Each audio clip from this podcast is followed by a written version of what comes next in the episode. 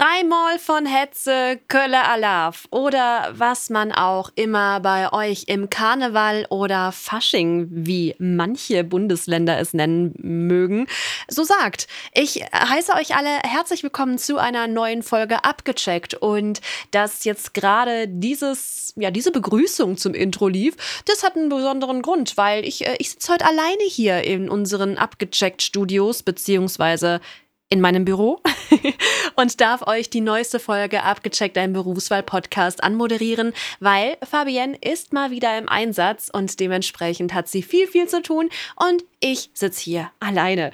Ich freue mich, dass ihr wieder eingeschaltet habt, denn wir stellen euch hier jede Woche, beziehungsweise nein, alle zwei Wochen mittlerweile, einen neuen Beruf vor. Und heute haben wir die Pferdephysio mitgebracht. Falls ihr nicht hören wollt, was ich so Tolles an Fun Facts zu Pferden rausgesucht habe, dann schaut einfach mal in die Show Notes, weil da steht drin, wann das Interview mit der lieben Niki losgeht.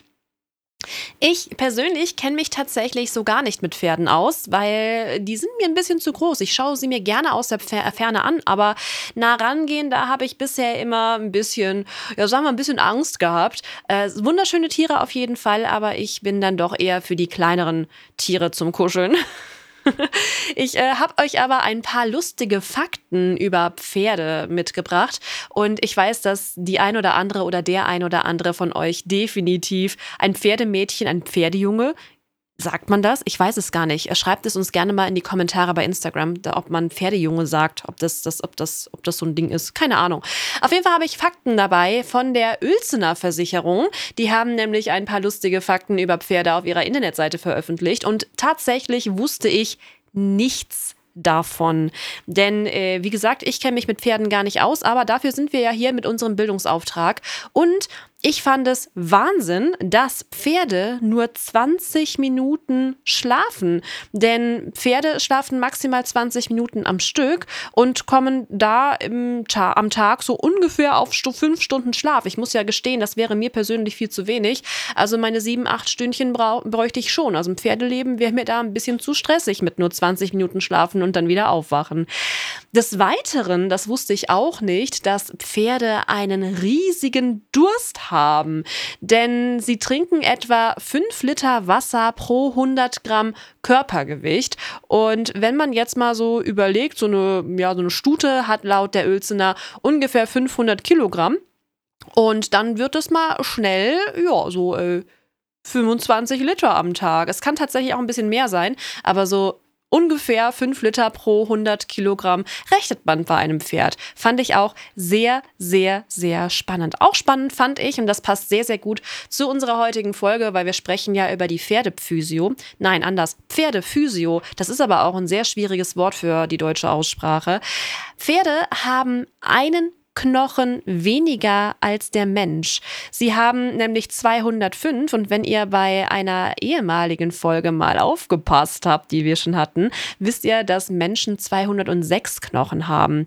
Ähm, tatsächlich gibt es da ein bisschen unterschiedliche Zahlen laut der Uelzener, aber das ist so der Wert, der sich so durchgesetzt hat. Also manchmal sagt man, dass, dass, dass irgendwelche Knorpel dann doch Knochen sind oder auch anders, aber die, die meisten Bücher sagen tatsächlich 205 Knochen beim Pferd, also einer weniger als beim Menschen. Ja, und damit habt ihr jetzt ein bisschen was über Pferde hoffentlich lernen können. Ich auf jeden Fall habe sehr, sehr viel über Pferde gelernt heute schon und auch im Interview mit der lieben Niki habe ich einiges über Pferde erfahren können und ich wünsche euch jetzt ganz doll viel Spaß Spaß mit dem Interview und wir hören uns in zwei Wochen wieder. Macht es gut. Abgecheckt, dein Berufswahl-Podcast.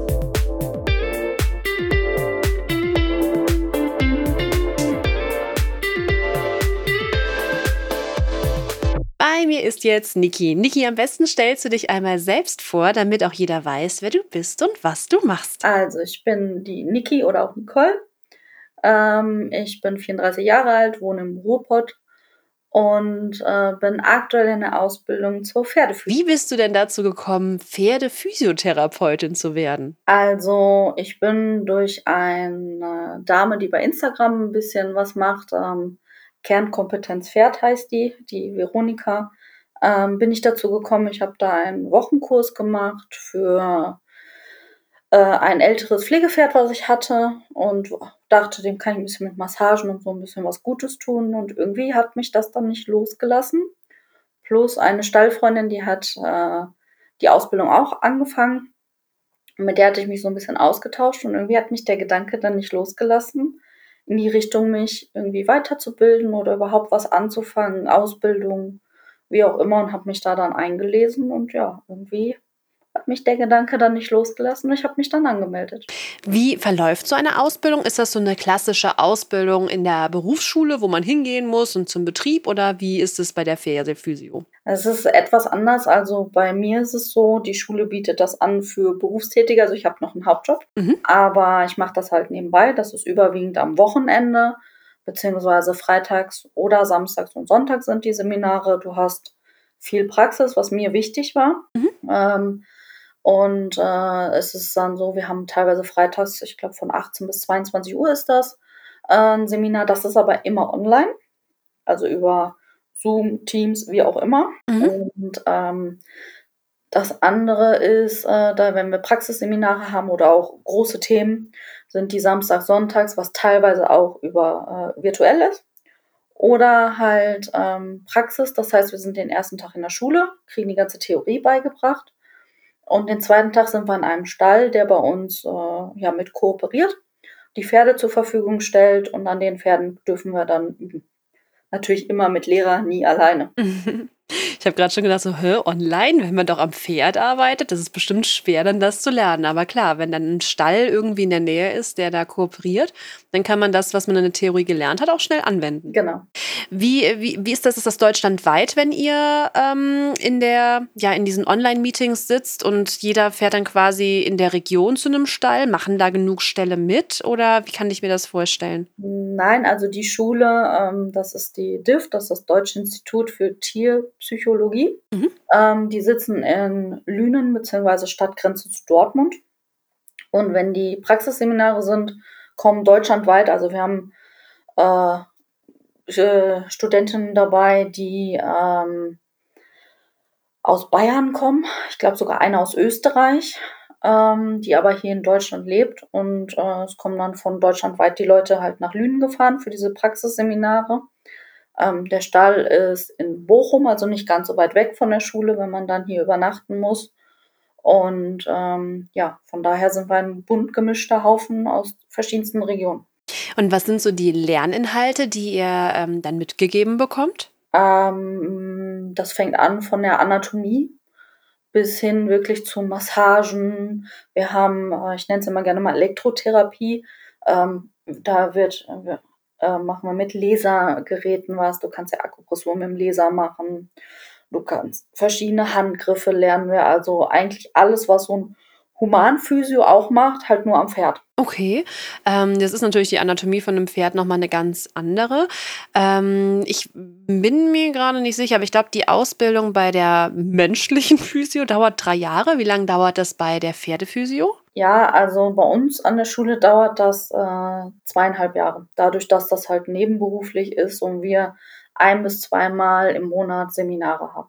Ah, okay, also wirklich ähm, eine, eine sehr umfangreiche Ausbildung, die dann auch über mehrere Jahre ähm, geht. Genau, und zum Schluss haben wir halt auch eine Prüfung und ein Zertifikat in der Hand, was äh, mir halt auch sehr wichtig war. Ja, ist das eine, ist das dann, okay, nochmal, ist das jetzt eine Online-Prüfung am Ende oder ist das dann auch eine äh, Prüfung am Pferd selbst? Ähm, wir haben eine Theorieprüfung, die aber vor Ort stattfindet und auch eine Praxisprüfung. Also wir haben beides. Ah, okay. Also das wird wirklich nochmal zweigeteilt dann. Was ich auch dazu sagen muss, es gibt auch viel im Hundebereich. Also unsere Schule bildet auch viel Richtung Hund aus. Mhm. Ähm, es gibt bei diesen Physiotherapeuten, Osteopathen, ne, dieses ganze Tierheilpraktiker, gibt es einige auch, die halt ohne Ausbildung praktizieren.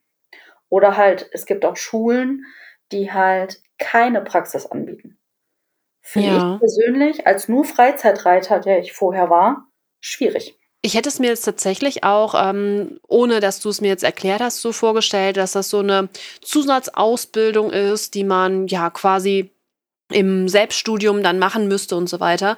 Aber wie du schon sagst, so wenn man nicht am Pferd selbst oder am Tier selbst gelernt hat, ist es auch schwierig, so als Kunde den Physiotherapeuten ans Tier zu lassen. Äh, ja, definitiv. Ich hätte es aber, bevor ich diese Ausbildung gestartet habe, nicht mal gewusst, dass dieses ganze, also es gibt ein paar Ausnahmen, aber bei diesen Tierberufen vieles nicht geschützt ist, weil das Tier gesetzlich als Ding zählt Ja. und nicht ähm, als äh, oder als Gegenstand und nicht als ähm, ja, Mensch, Individuum, sagen wir mal.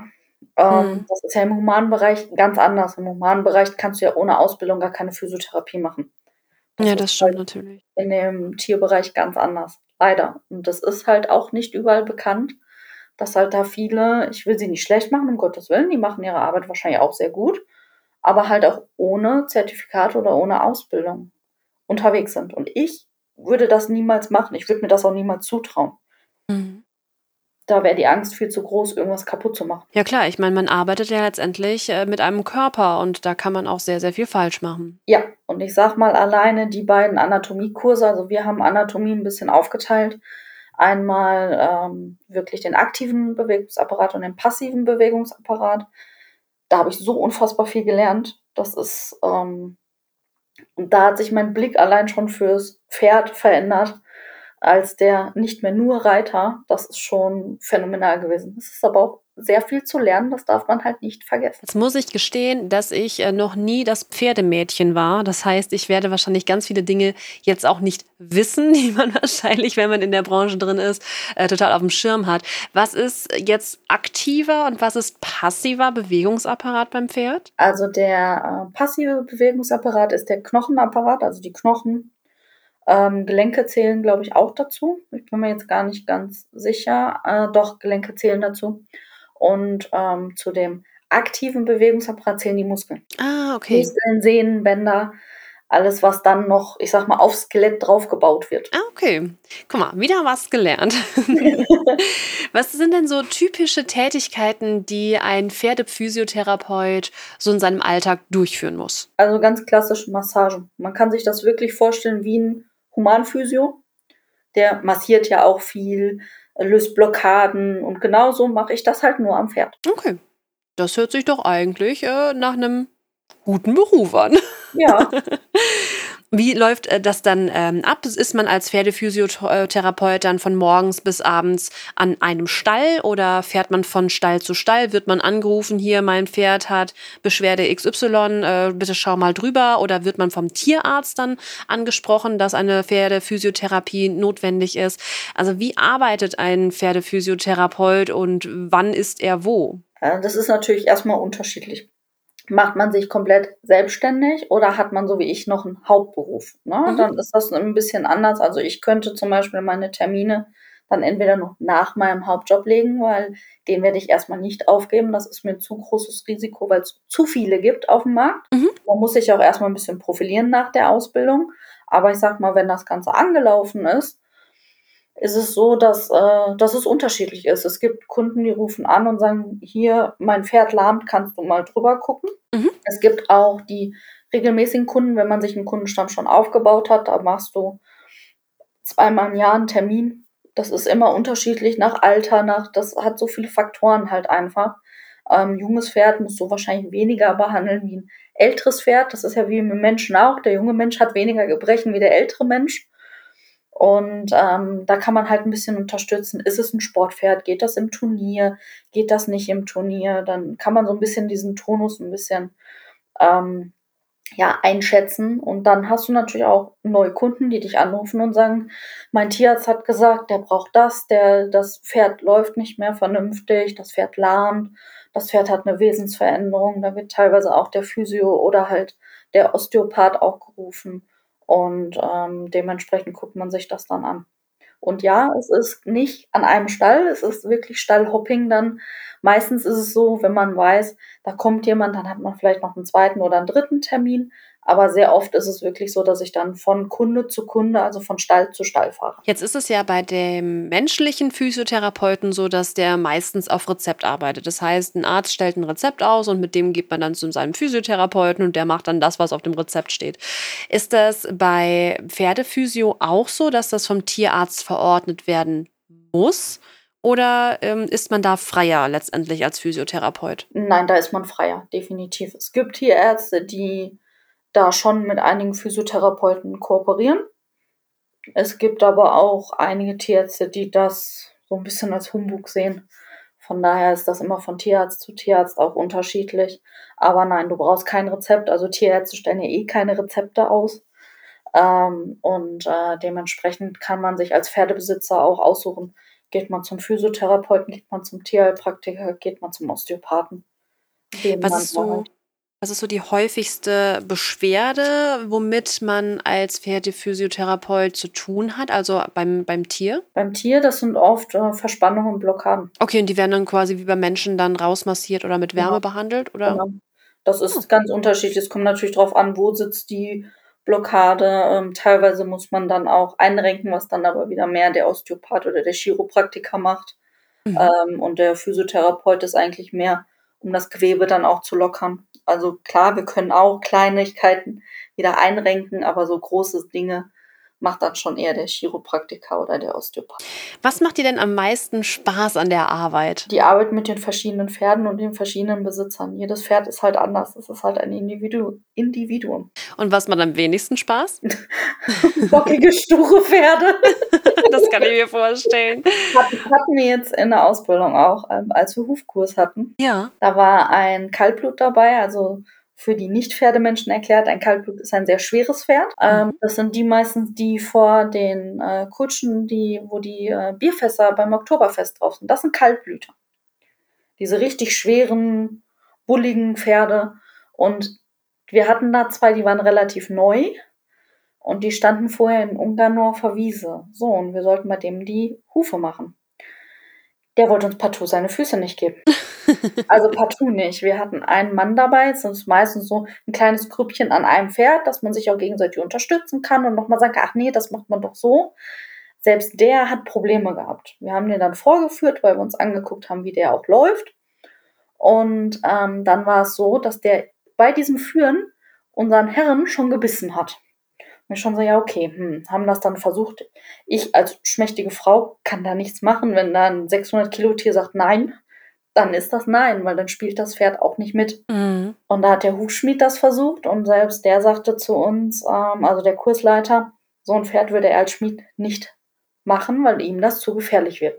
Also mhm. man muss da auch immer sehr auf seinen Eigenschutz dann achten. Und ein Pferd, was Schmerzen hat, man darf nie vergessen, es ist ein Fluchttier. Ja. Das wird flüchten. Und das, äh, das war auch nicht böse von dem. Wir haben im Nachhinein rausbekommen, der hat Probleme an den Hufen und hat Schmerzen und die müssen da immer zwangweise an die Hufe ran. Dass so. er dann natürlich von sich aus sagt, ich möchte nicht meine Hufe geben, ist verständlich. Das ist nachvollziehbar auf jeden Aber Fall. Aber er hat uns gelehrt, unsere Grenzen kennenzulernen und zu sagen, das ist mir zu gefährlich, das mache ich nicht. Mhm. Weil es arbeitet da ja auch mit meinem eigenen Körper. Verletze ja, ich mich, habe ich ein Problem, kann ich nicht weiterarbeiten. Das ist wahr. Also da geht die eigene Sicherheit immer vor. Also bei jedem Beruf, egal was ihr da draußen macht oder machen möchtet, achtet auf euch selber und auf euren Körper. Und wenn der sagt, nee, das ist mir jetzt so riskant, dann äh, nehmt Abstand davon.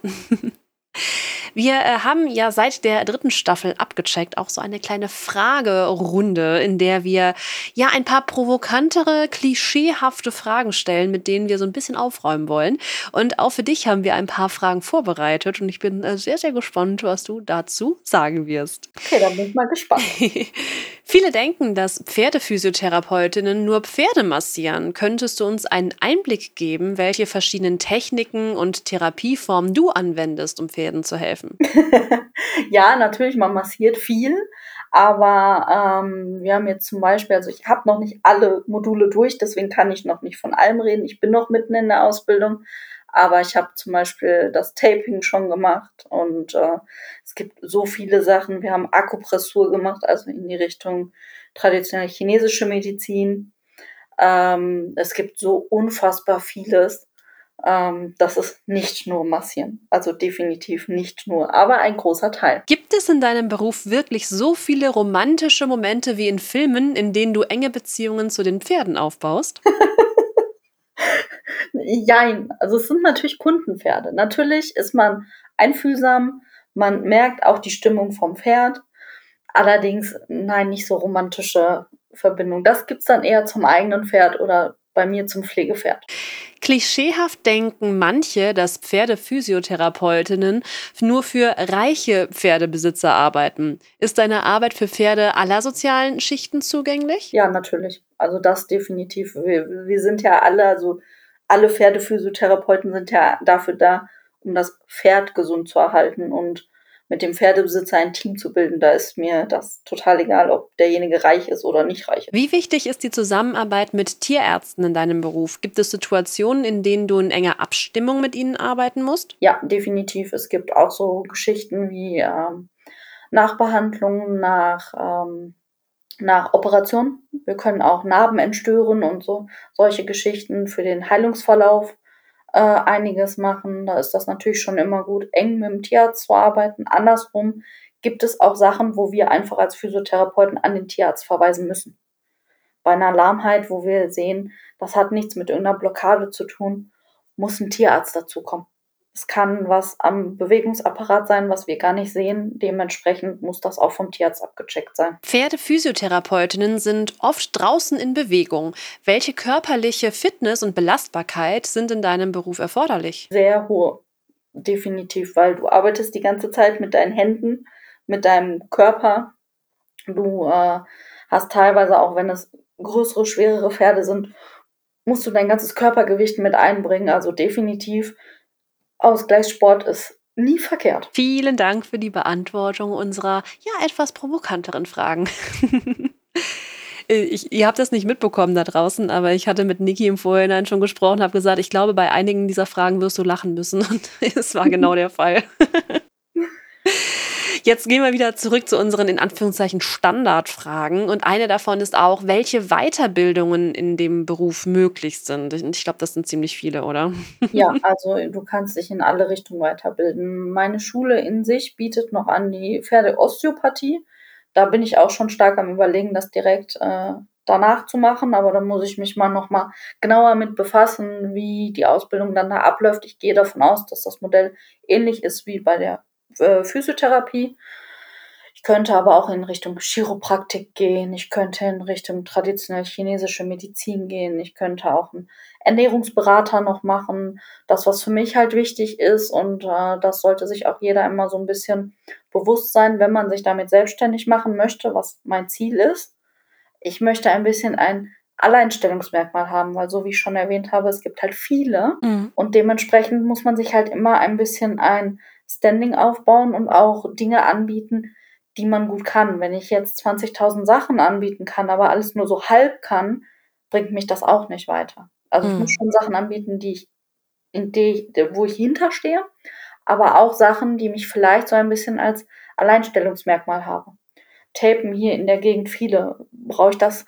Klar, kann ich das mit anbieten, aber macht mich nicht zum Alleinstellungsmerkmal. Ich hatte jetzt eine Zusatzprüfung für Bachblüten. Mhm. Das bietet hier kaum jemand an und deswegen habe ich diese Prüfung halt wahrgenommen. Das ist clever, auf jeden Fall. Ja, weil man halt sonst sich keinen Kundenstamm aufbauen kann. Das muss man sich halt dann auch wirklich klar machen. Mhm. Es ist auch so, also was ich bei unserer Schule wirklich sehr, sehr, sehr gut finde, ist, ähm, wir haben auch so ein Seminar, wie macht man sich selbstständig, worauf muss man achten, was muss man tun. Ich bin gerade schon dabei, obwohl ich erst nächstes Jahr im Dezember Prüfung habe, meinen äh, Businessplan zu schreiben.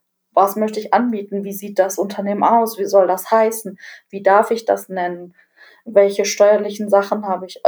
Also viel, viel, viel Wissen, was da gerade auch so noch zusätzlich auf mich einprasselt, wo ich mich schon einlese. Ist es denn ähm, nur möglich, selbstständig zu arbeiten oder gibt es auch Firmen, die dich anstellen könnten mit dem Beruf? Puh, das ist schwierig. Also ich würde sagen, selbstständig ja, definitiv. Ähm, es wäre sonst ab und zu möglich, vielleicht in einer Tierklinik oder mit dem Tierarzt wirklich zusammenzuarbeiten. Aber ich glaube, dass man da eigentlich mehr Chancen hat, wirklich, wenn man sich selbstständig macht. Man muss sich auch nicht voll selbstständig machen. Mhm. Man kann auch ein Kleingewerbe anmelden. Ähm, in einigen Regionen geht das sogar, dass man freiberuflich arbeiten kann, was natürlich eine Steuererleichterung auch ist. Ähm, das muss man aber immer von Stadt zu Stadt sehen, wo man wohnt. Okay. Das kann, ich sag mal, ich wohne ja im Ruhrgebiet, das kann in Bochum anders sein wie in Essen. Mhm. Das kommt halt wirklich aufs Finanzamt an. Man muss sich da wirklich dann mal durchfragen, Ich habe bei uns mit dem Gewerbeamt gesprochen. Die haben mir gesagt, ich könnte das auch freiberuflich machen. Natürlich fänden sie es schöner, wenn ich ein Gewerbe anmelde. Du hast da aber auch gewisse Grenzen bei dem Gewerbe und dann musst du ein Vollgewerbe anmelden. Dann mhm. hast du wieder ganz andere Rechte und Pflichten. Da muss man sich halt dann auch drüber im Klaren. Was würdest du denn jetzt jemandem empfehlen, der jetzt diese Folge hört und denkt, boah, das ist ein Beruf für mich, ähm, das würde ich mir gerne mal anschauen? Schaut euch verschiedene Schulen an. Also ich war auf einer großen Pferdemesse in äh, Essen, auf der Equitana, da habe ich noch mit einer anderen Schule gesprochen, die auch bei mir relativ in der Nähe ist. Die hat mir aber nicht so zugesagt, weil mir das Modell nicht so ganz gefallen hat. Das war nicht so ganz schön, dass es immer am Wochenende ist ich bin ja nun mal berufstätig, ich kann mir auch nicht immer Urlaub dafür nehmen für diese Seminare. Und dementsprechend, ich würde wirklich gucken, was ist in der Nähe. Wenn nichts in der Nähe ist, würde ich den Umkreis immer größer machen, um zu schauen. Und viel Praxis dabei. Also mir hat die, die Praxisseminare sind ja super anstrengend, aber man lernt einfach so unfassbar viel und selbst wenn man dann vom, vorm Pferd steht und man das eigentlich theoretisch verstanden hat, kommen trotzdem immer noch mal Fragen, mache ich das jetzt so, fasse ich das so an, wie mache ich das? Und das ist, gibt einem so viel Sicherheit, weil ich übe auch an meinem Pflegepferd, die muss manchmal dafür herhalten fürs Üben. Und es ist einfach eine Sicherheit, die ich habe, weil ich weiß, was ich da tue, weil ich es einfach an drei, vier Pferden geübt habe. Wir sprechen in diesem Podcast auch zum Schluss immer darüber, was finanziell in den Berufen so möglich ist. Jetzt kann ich mir vorstellen, dass, weil du auch noch in Ausbildung bist, dass es ein bisschen schwierig zu sagen ist bei dir, aber vielleicht von Erfahrungswerten, die du mal von anderen gehört hast, was kann man in dem Beruf verdienen? Dadurch, dass du ja als, als Selbstständiger deine Preise natürlich selber machst, aber natürlich auch deine ganzen Gerätschaften bezahlen musst, ist das schon schwierig. Also die ersten Jahre werde ich definitiv kein Plus machen, das wird ein Minus sein. Aber ähm, man kann davon schon selbstständig leben. Es gibt ja auch viele Pferdephysios, die wirklich voll selbstständig sind in diesem Beruf, die auch gut sind und die dementsprechend auch nicht schlecht verdienen. Ich kann da jetzt keine Zahlen nennen, weil, wie gesagt, so weit bin ich noch nicht. Aber es ist jetzt nicht so, dass man da im Existenz Dann sind wir, wenn ja, man sorry. ist. Wenn man gut ist, das muss man halt dazu sagen. Und wenn man den Kundenstamm hat. Dann sind wir tatsächlich jetzt auch schon am Ende des Interviews angekommen. Ich bedanke mich ganz herzlich bei dir, dass du dir die Zeit genommen hast, mir hier meine vielen Fragen zu beantworten. Und ähm, ich verabschiede mich an dieser Stelle schon mal. Und du hast das letzte Wort, in dem du nochmal sagen kannst, was du möchtest. Ich hoffe, euch hat das gefallen. Ich äh habe euch vielleicht ein paar Fragen beantwortet und ähm, wenn, kommt gerne sonst auch äh, nochmal auf den Podcast zu. Dann kann man bestimmt auch nochmal spezielle Fragen an mich weiterleiten. Das ist gar kein Problem. Ich stehe da sehr gerne zur Verfügung. Abgecheckt, dein Berufswahl-Podcast.